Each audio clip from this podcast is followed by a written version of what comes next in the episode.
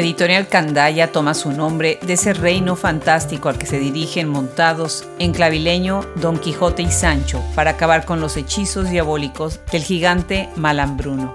Así es como la editorial española Candaya se lanza en ese reino fantástico pero de la literatura para ser un puente de unión entre los dos lados del Atlántico.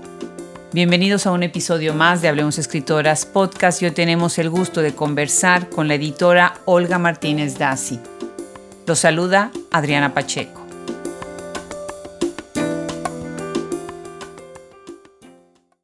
La sección editoriales nos permite acercarnos a voces de todos los editores que están atrás de hacer un libro y de ponerlos al alcance del público.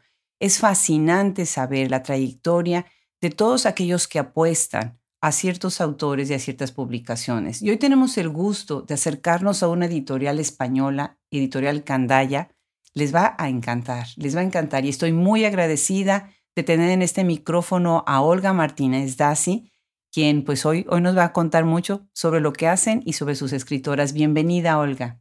Hola, un gusto para mí estar aquí conversando con vosotros. ¿En dónde nos escuchas, Olga? ¿En dónde vives?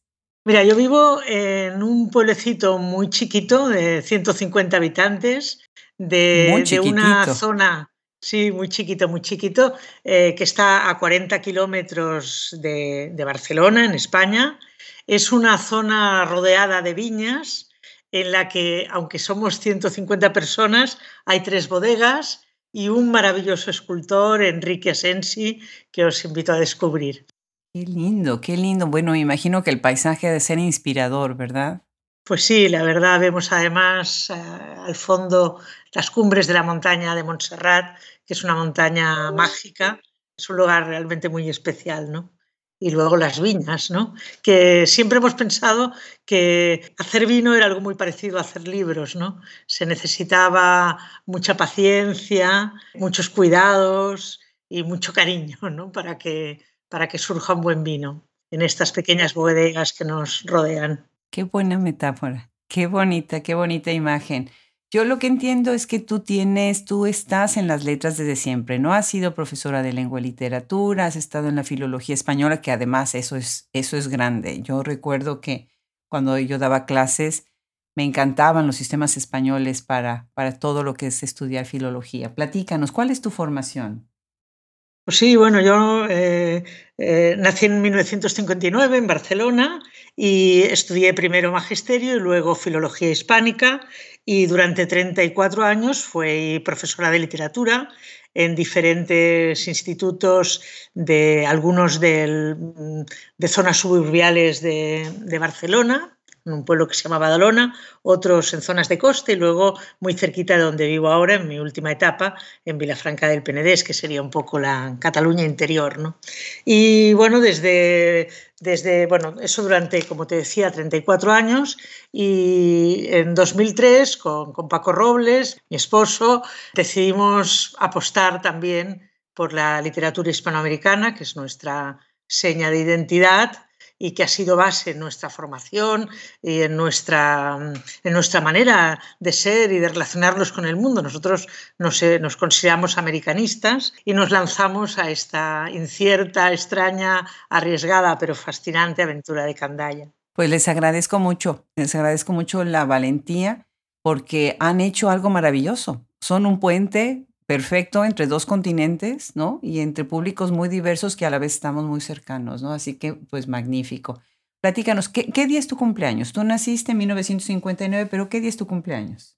El 2 de febrero, el mismo día que nació Paco Robles, como mi, mi compañero en la vida y en la editorial, ¿no? O sea, los dos nacimos el 2 de febrero, con dos años de diferencia, ¿eh? Yo un poquito más jovencita. Qué linda coincidencia, qué linda coincidencia. Bueno, ¿Y por qué Candaya? ¿Cuál es el nombre? ¿De dónde viene el nombre Candaya? Pues Candaya es un reino imaginario de la segunda parte del Quijote. Está situado en los episodios que suceden en el castillo de los, de los duques de Aragón y forma parte de esas escenas de la segunda parte del Quijote en que eh, Don Quijote ya no tiene que inventar sus aventuras, sino que son sus propios lectores los que se las regalan.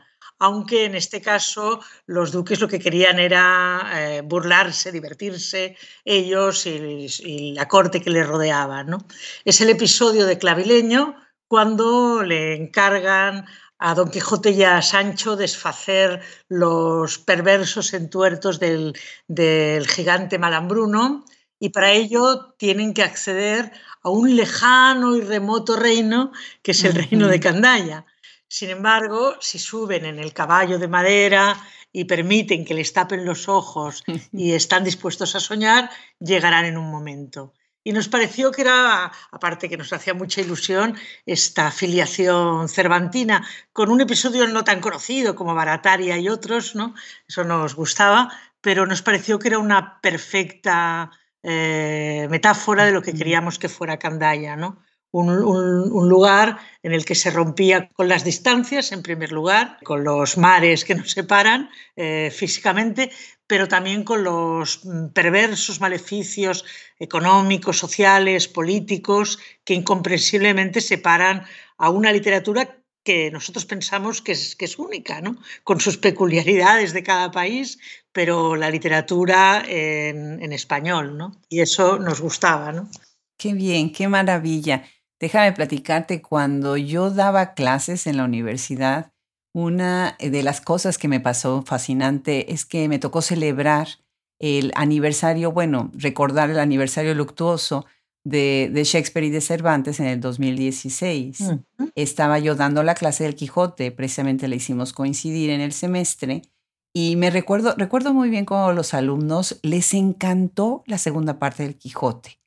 Y la otra, yo no sé si es porque la oyen más, pero como que no hicieron gran aspaviento. Entonces recuerdo muy bien la escena que estás ahorita mencionando, porque sí, fue una delicia enseñarla o compartir con los alumnos la segunda parte del Quijote también. ¿Cuántos son ustedes en el equipo Candaya? Pues eh, empezamos Paco Robles y yo y nuestro diseñador, que ha estado con nosotros desde el principio, ya casi 17 años, Francés Fernández, al que le debemos el rostro de nuestros libros, pero ahora hay tres personas más. Eh, Miquel Robles, que es nuestro hijo, que es periodista de formación y bueno, está bastante especializado en toda la parte digital de la, de la editorial. Víctor Minué, que es un, muchacho eh, chileno, él se ocupa especialmente del tema de las exportaciones, América Latina y, bueno, y también por, el, por, el, resto de Europa. Y ahora también uno de nuestros escritores más importantes, Eduardo Ruiz Sosa, eh, colabora con nosotros y eso es bueno, muy importante porque Eduardo es un escritor excepcional y tenerlo a él en todo, con una complicidad y con una entrega absoluta, pero especialmente en el trabajo de edición eh, más literario de los libros, pensamos que es un verdadero lujo. ¿no? Claro, bueno, pues son un equipo grande, ¿no? ¿Eso es con miras a crecer en la editorial? ¿Por qué se han ampliado? ¿Por qué han ido creciendo así paulatinamente? La verdad es que no paramos. ¿eh? hay muchísimo trabajo. Publicamos 12 libros al año, pero es un sin vivir. Hay mucho, mucho trabajo. ¿no? no queremos publicar más de lo que publicamos. ¿no? Publicamos un libro por mes. En algún mes coincide que han sido dos pero no queremos publicar más, ¿no? Eh, nosotros somos como una bodega pequeña que te decía antes, ¿no? Y queremos seguir todo el proceso de los libros, ¿no? Y además, eh, el gran reto no es, bueno, es importante hacer un hermoso libro, sin erratas, con la edición cuidada, con una portada eh, que invite a la lectura y que, y que explique visualmente lo que es el libro. Eso es importante y hay que hacerlo despacito y con mucho cuidado, pero la gran dificultad, y eso da muchísimo trabajo, es conseguir que el libro llegue a los lectores. ¿no? Y más de un libro por mes es imposible. Aún así, a veces nos queda la sensación de que, de que se tendría que haber hecho más, mucho más. Eh, no queremos publicar más, ¿no? Preferimos ser es una bodeguita pequeña, un pequeño restaurante de esos chiquitos pero muy selectos, ¿no? Eso es lo que quiere ser Candaya. Claro. Entonces, eh, ustedes dirían que publican 12 libros anualmente. ¿Y con qué tiraje? Pues oscilan entre los 500 ejemplares de algunos libros de poesía, algunos más. Ahora acabamos de publicar el poemario de, de Mónica Ojeda y han sido más ejemplares, pero algunos sí, 500 ejemplares y 1500 de entrada en las ediciones de, narrativa, ¿no? Algunas, algunas 1200. Últimamente, bueno, después de la crisis económica en España bajaron muchísimo los tirajes de los libros. Realmente vender mil libros ahora es complicado, ¿no? Es difícil. Claro, definitivamente, ¿no? Y el, el la apuesta, además, como dices tú, el problema es la distribución, ¿no? Porque se pueden publicar unas bellezas como las que estoy viendo en tu página web. Los invito quienes nos escuchan ahorita, vayan a su navegador y vean la, página web editorial Candaya, candaya.com. Preciosa, preciosa la, la página web, muy fácil de navegar. Tiene todas estas secciones, narrativa, ensayo, poesía, abierta y además noticias de todas las cosas que están sucediendo en el mundo de la literatura y una sección muy linda también dedicada a librerías. Felicidades por este diseño, eh, muy bonito. Es tan importante tener una buena página web para poder distribuir, ¿no? Platícanos, ya mencionaste ahorita a Mónica Ojeda y yo sé que tienes a tres magníficas escritoras que ya se han sumado al proyecto Escritoras y Hablemos Escritoras podcast. Mónica Ojeda precisamente, Fernanda García Lao con un libro también buenísimo y Daniela Alcibar Velorio. Platícanos un poco sobre cómo es que llegan a las escritoras y o cómo las escritoras llegan a ustedes. ¿Cómo es el encuentro entre los dos lados? Bueno, en el cada caso es un poco distinto, ¿no? En el caso de Mónica, eh, es una autora muy importante para nosotros porque la hemos visto crecer desde sus primeros pasos. ¿no?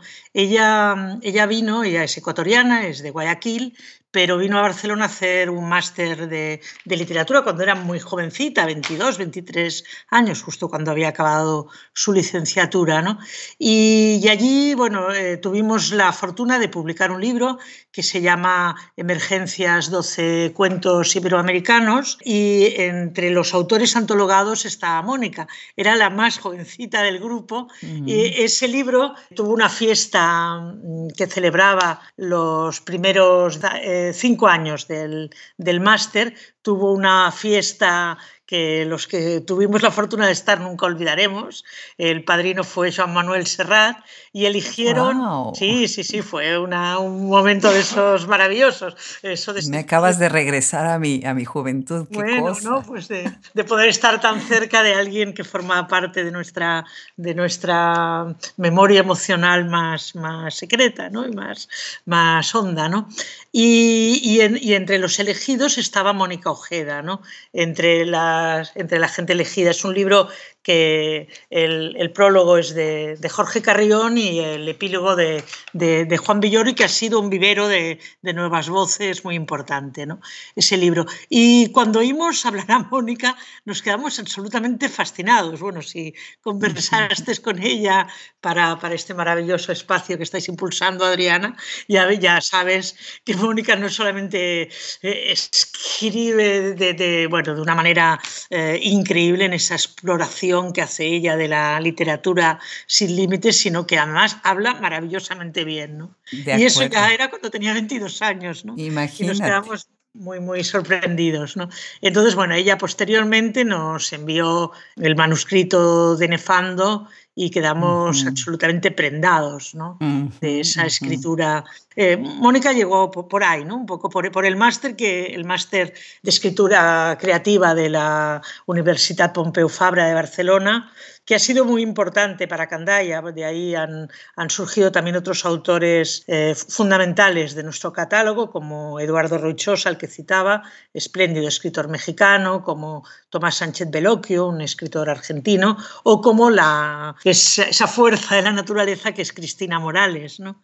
Eh, la autora de Terroristas Modernos, que luego eh, fue Premio Nacional y Premio Herralde. ¿no? O sea que este máster ha sido muy importante para la historia de Candaya, por, una de las apuestas de Candaya, que es la apuesta por nuevas voces, ¿no? el ser un poco vivero de escritores que luego pensamos que están teniendo un papel muy destacado en la, en la literatura de nuestra época. ¿no? Eh, en el caso de Fernanda, me preguntabas también, de Fernanda García Lau, es de los pocos casos, porque no es muy habitual en Candaya, que nos llegó a través de, una agencia de, de, Guillermo Schwalsenson.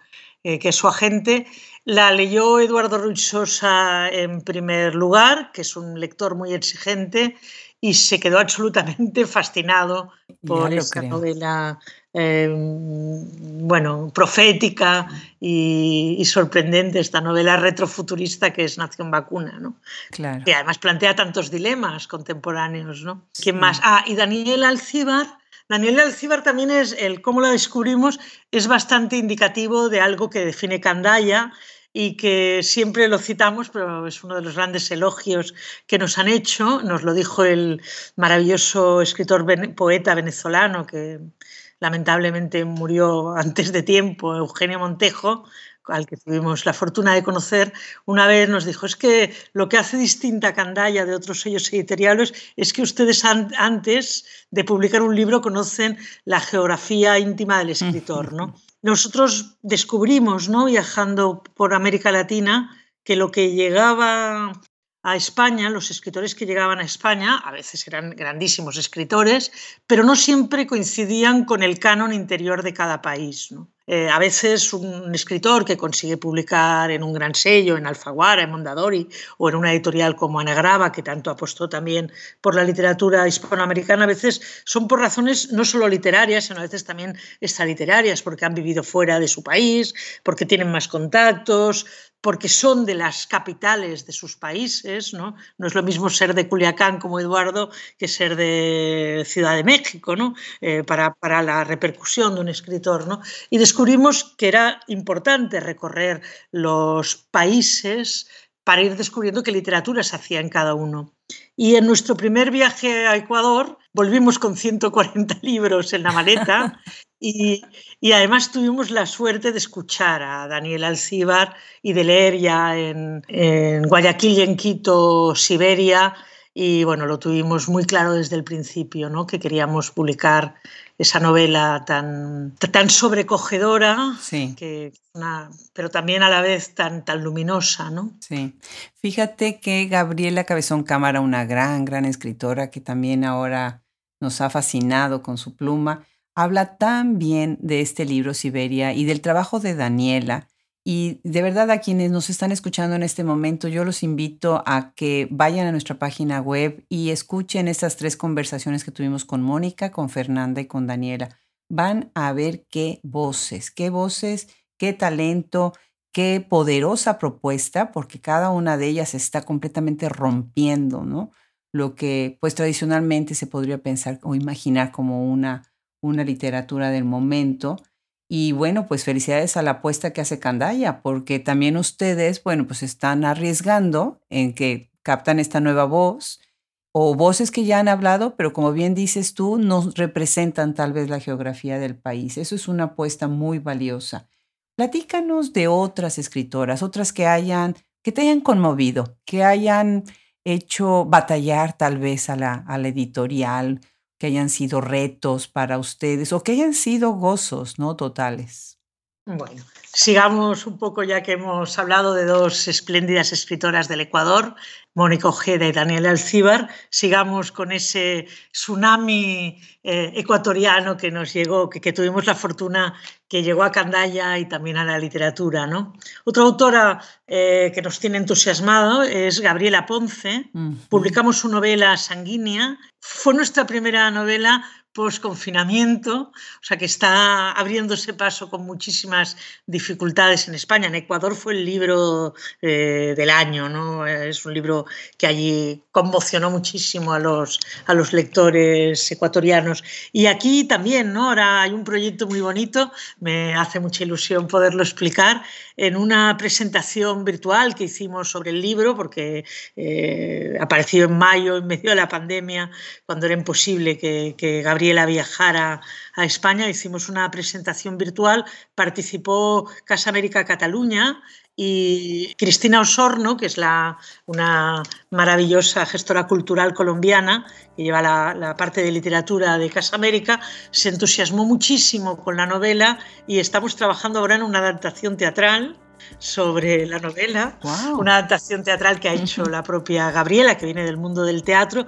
y que se estrenará seguramente en diciembre. ¿no? Queríamos en noviembre, pero bueno, vamos a postergarlo a diciembre a ver si hay un poquito más de luz ¿no? en la situación sanitaria. ¿no? ¿Y qué es sanguínea? sanguínea es un flujo de conciencia abismal de una mujer que vive un momento de fragilidad extrema, acaba de vivir una ruptura muy dolorosa de su matrimonio, está enfrentando una maternidad no buscada y eh, es sobre todo una novela, mm, no sé, nosotros la decimos como una novela de aprendizaje de los afectos, pero también una novela del cuerpo, ¿no? del cuerpo y el dolor, del cuerpo y el deseo del cuerpo y sus fluidos. Es una novela mm, llena de sangre, de vómitos, de semen, de lágrimas, de leche y bueno, escrita maravillosamente, con una, con una fuerza increíble. ¿no?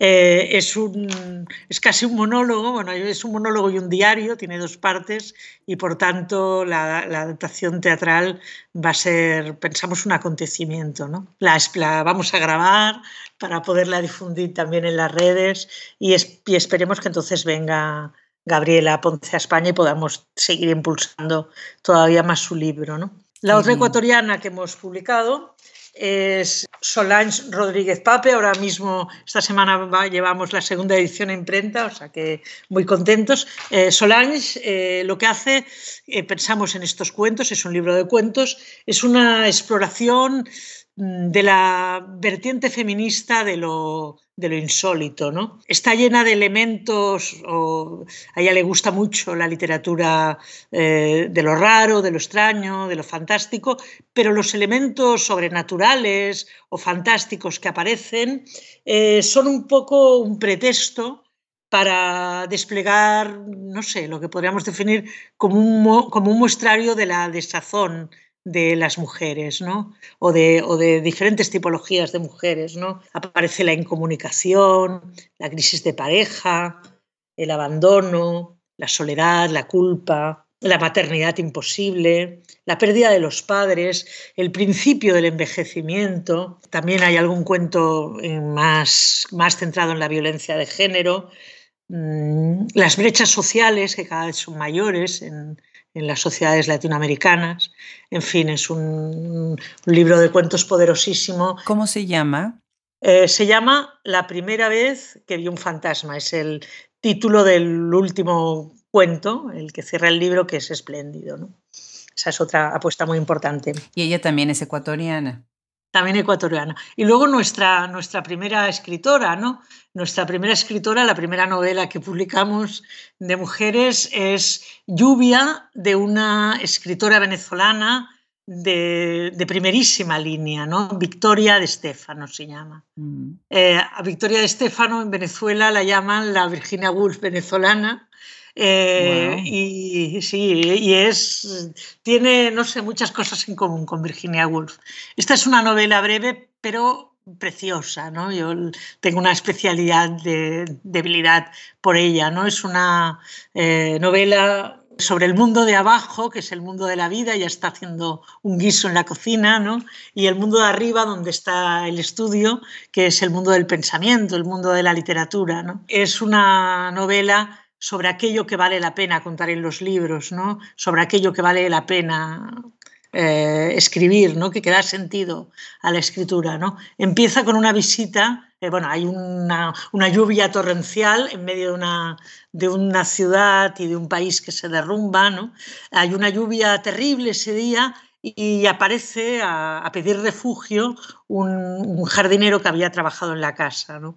Entonces, la buena parte de la novela es la conversación entre ellos dos y la decisión de ella que tiene que abandonar lo que está escribiendo para hablar de esa historia, que es una historia de resistencia, de supervivencia a la adversidad. Eh, aparece, se entrelaza el tema del alcoholismo, el tema de la pobreza y muchos otros. Y la segunda parte es el diario de escritura de esa novela. ¿no? Victoria viene de, de la formación filosófica, todo está llena de interesantísimas reflexiones. Si tenéis la oportunidad de conversar con ella, vale muchísimo la pena. ¿no? Es una No, no, no, tenemos que conversar con las tres. Ya me dejaste encantada, Olga, pero qué joyas, qué maravilla y por supuesto que el, micrófono de Hablemos Escritoras está abierto a ellas y a todas las demás que nos recomiendes. Pues qué apuesta tan interesante, cada uno de los temas tan, tan diferentes, ¿no? ¿Cuál dirías tú que son los tiempos en lo que ustedes captan a una escritora y sale el libro? Eh, ¿Cómo funciona la cuestión de la edición? Hablaste de tu, de tu diseñador. Platícanos un poquito de la logística dentro de Candaya. Eh, bueno, lo de los tiempos es un poco variable según el momento en que, en que decidimos publicar un libro, ¿no? Porque a veces, ahora, por ejemplo, eh, tenemos varias apuestas para para el, para el próximo, bueno, para el final de este año y para el próximo año también de libros escritos por mujeres muy fascinantes y algunas han esperado más de un año porque tenemos la programación muy, muy completa. De hecho, hasta 2021 lo tenemos, como publicamos solo un libro por mes, eh, lo tenemos todo, todo, todo lleno, ¿no? Entonces, a veces hay que esperar pues, eh, eh, un año. Otros, otros, a veces, eh, por ejemplo, Gabriela, que fue el libro de Gabriela Ponce, que fue una, una fascinación muy grande. Eh, ese lo publicamos en pocos meses. Hubo un, libro que tuvimos que desplazar por una razón y entonces ese se publicó en tres o cuatro meses. Eso es muy variable, ¿no? Y luego, pues nada, el proceso de edición, pues intentamos ser muy rigurosos en la edición. Primero hay una eh, una lectura del libro, una vez que nos convence a todos, a los cinco la publicación de ese libro, que eso a veces demora un poco de tiempo, porque son cinco personas leyéndolo, empieza con el trabajo de maquetación y sobre todo lo más lento es el proceso de corrección. En algunos casos, por ejemplo, para seguir con Gabriela Ponce, que te citaba ahora, Ahí hubo un trabajo, bueno, ya era, una novela publicada ya en Ecuador, pero sí que hubo algún trabajo de edición de, intentando respetar al máximo las peculiaridades lingüísticas. Es una novela llena de coloquialismos que siempre la respetamos, pero sí que discutimos algunos temas de sintaxis, eh, algunos temas de estructura. Entonces fue un proceso muy de comunicación entre nosotros y ellos. Eso lo lleva sobre todo sobre todo Paco. Y luego, una vez que el libro está maquetado y que ya se ha llegado a un acuerdo sobre el texto con el autor o la autora, está el proceso de corrección. Intentamos leerlo por lo menos tres personas, ya cuando el libro maquetado, intentando que no se, que no se escape ninguna errata lo cual casi siempre es un imposible, ¿no? Siempre sucede, siempre sucede. Ahora, lo que estoy viendo entonces, si efectivamente ustedes tienen las colecciones que es narrativa, ensayo, poesía, con algunas diferencias dentro de lo que son las portadas, ¿no? Que además son unas portadas muy interesantes, muy limpias y muy en un estilo pues muy de candalla, ¿no? Todo este, todo este diseño entonces lo hacen ustedes dentro con Frances Fernández. Él es el que está a cargo del diseño de portadas. Sí, él es el que se encarga del, es el que ha diseñado las colecciones. De hecho, siempre decimos que la colección de narrativa y la colección de poesía eh, recogen las dos tendencias de, de Francés. Eh, por un lado, a él le gusta mucho la textura, un cierto barroquismo a veces en la imagen, jugar con las, con las imágenes y con las texturas, pero también le gusta mucho lo minimalista, ¿no? que sería la colección de poesía. ¿no? Eh, siempre hacemos broma, ¿no? que sea algo, una ilustración muy, muy seleccionada y muy pensada y muy sugerente, pero muy mínima, ¿no? muy, muy de insinuar. ¿no? Y si no, vayan a la página ahorita y vean, se meten a la sección de poesía y van a ver la portada tan minimalista y también de insinuar del libro de Mónica Ojeda, Historia de la leche, que es un ejemplo de lo que acabas de decir ahorita, ¿no? Sí, eh, eh, hay otra historia ¿no? que, lo, que los lectores no siempre saben, que es la historia secreta de un libro, ¿no? la, la historia subterránea de un libro. ¿no? En este, por ejemplo, ha habido un cambio de la colección porque los otros libros de, poesía siempre combinaban el negro y el blanco, ¿no? Entonces tenían que ser tonalidades no demasiado claras ni demasiado oscuras, ¿no? Para que, para que se pudiera leer la, parte de letras en blanco y la parte de letras en negro, ¿no? Pero en este es blanca, eh, se ha jugado con el negro y con el gris porque, bueno, tú que ya conoces la literatura de, Mónica, ¿no? especialmente en Mandíbula, hay toda una, toda una mitología en torno al blanco, ¿no? el, eh, horror blanco, la edad blanca, el dios blanco, y aquí eh, esa, eh, esa mitología continúa. De hecho, Mandíbula y Historia de la leche fueron libros que se escribieron en paralelo. ¿no?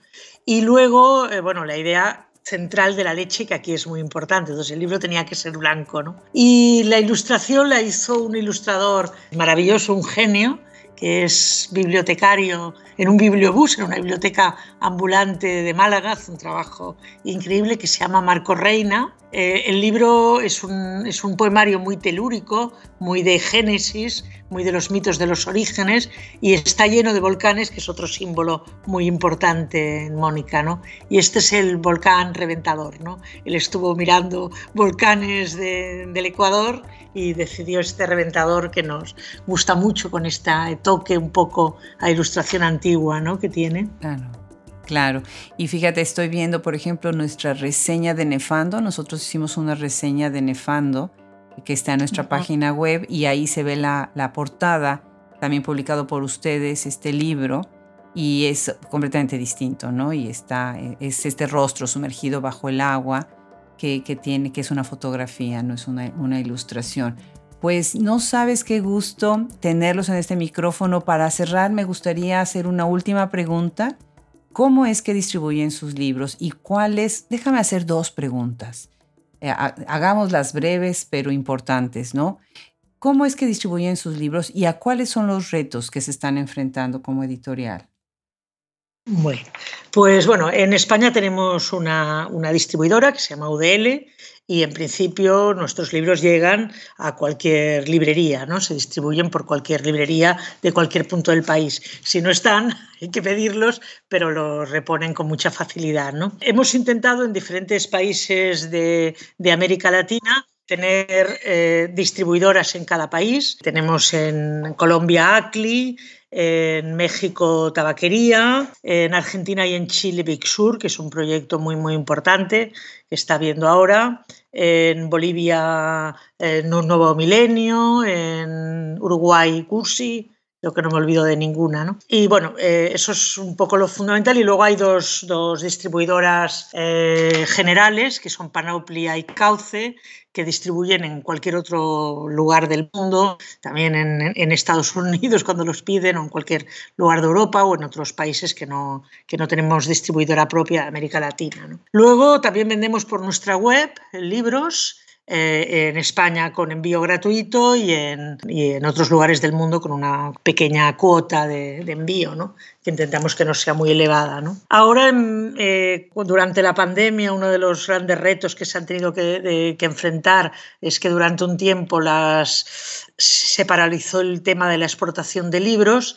Hemos hecho un gran esfuerzo de potenciar los ebooks. Ahora estamos también potenciando las presentaciones digitales y la verdad es que esto que hemos hecho en la época que, bueno, todavía ahora es difícil encontrarnos y hacer actos presenciales incluso en nuestro propio país, ¿no? Pero nos ha ido tan bien que lo pensamos mantener siempre, ¿no? Pensamos de todos los libros hacer una presentación eh, virtual, le estamos dando mucha importancia a nuestro canal de YouTube, también como otro espacio de encuentro de nuestros lectores, porque lo que hemos visto es que ha sido muy hermoso poder conversar con, también con los lectores que tenemos en diferentes países de América Latina. El último acto digital que hicimos lo, fue la semana pasada, fue muy hermoso, una doble presentación de Historia de la Leche y de un poemario de un escritor español muy bueno, Las Hogueras Azules, Juan F. Rivero, muy amigo de Mónica, y hubo, nos entusiasmó la gran respuesta que tuvimos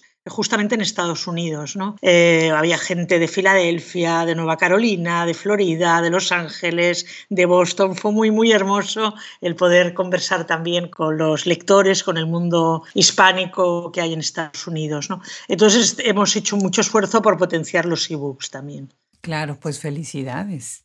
Que con ese eh, con esa entrada a Estados Unidos, qué bien, ¿eh? Eso, eso lo va a hacer también la, la era digital, ¿verdad? Sí, sí, sí.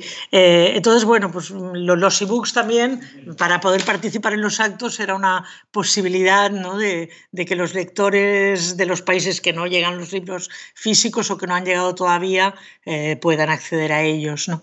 Y ahora eh, vamos a hacer una campaña de los 50 e-books de Candaya, la mitad del catálogo ya está digitalizado, y ahora también estamos potenciando mucho los audiolibros. De hecho, muy pronto habrá 33 audiolibros. También, además, lo hacen con, el doble acento, con el acento español y el acento latinoamericano. Nos hace también mucha ilusión esa apuesta que están teniendo. Y en fin, ¿no? Pero sí que eh, uno de los retos que tenemos pendiente es la distribución también de nuestros libros físicos en Estados Unidos, ¿no? Porque vimos que había interés, ¿no? Me, preguntabas también los nuevos libros que vamos a publicar. Solamente los, los nombro, ¿no? pero para que queden en la memoria. Eh, en diciembre vamos a publicar Itaca es Nunca, que es un poemario de la eh, poeta venezolana Cristina Falcón, el tercero que publicamos en España. En febrero, los cuentos de Giovanna Rivero, Sangre fresca de su tumba. En marzo un libro de viajes que también es un poco un libro, casi un libro de memorias muy peculiar, eh, Cuadernos perdidos del Japón de Patricia Almarcegui, una especialista en la literatura de viaje. En abril Desertar de Ariana Arwich, eh, un, un libro diálogo muy especial. Y en mayo un libro que nos tiene muy ilusionados, La muerte de William Carlos William, de la escritora puertorriqueña Marta Ponte. Qué bien, no, pues entonces eso suena fabuloso. Tenemos que estar pendiente de todo lo que está haciendo Candaya. Pues muchísimas gracias, Olga, por sumarte a este proyecto. Muchísimas gracias por tu generosidad de tiempo. Eh, es increíble que ahora podamos reunir en este micrófono, ¿no? De todos lados del mundo y podamos acercar a otros lectores a lo que ustedes están produciendo. Eh, muchísimas gracias también al equipo. Felicítanos a todos y seguiremos platicando sobre Candaya. Muchas gracias de nuevo. Muchísimas gracias, Adriana. Un, honor inmenso estar en este espacio tan hermoso que habéis creado. Muchas gracias a ti. Un abrazo desde Austin, Texas, hasta España. Muchas gracias. Hasta pronto.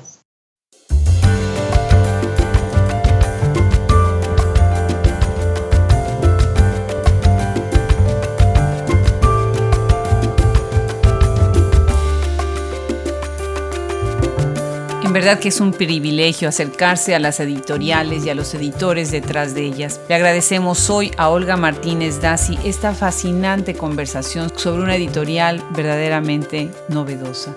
Le damos las gracias al equipo que conforma Hablemos Escritoras Podcast por haber hecho posible este episodio. Fernando Macías Jiménez en la edición, Andrea Macías Jiménez Social Media, Wilfredo Burgos Matos, Alejandra Márquez, Liliana Valenzuela, Fran Denster, Juliana Zambrano, Luis Enrique Castellanos, colaboradores y curador literario. Se despide de ustedes hasta el próximo episodio, Adriana Pacheco.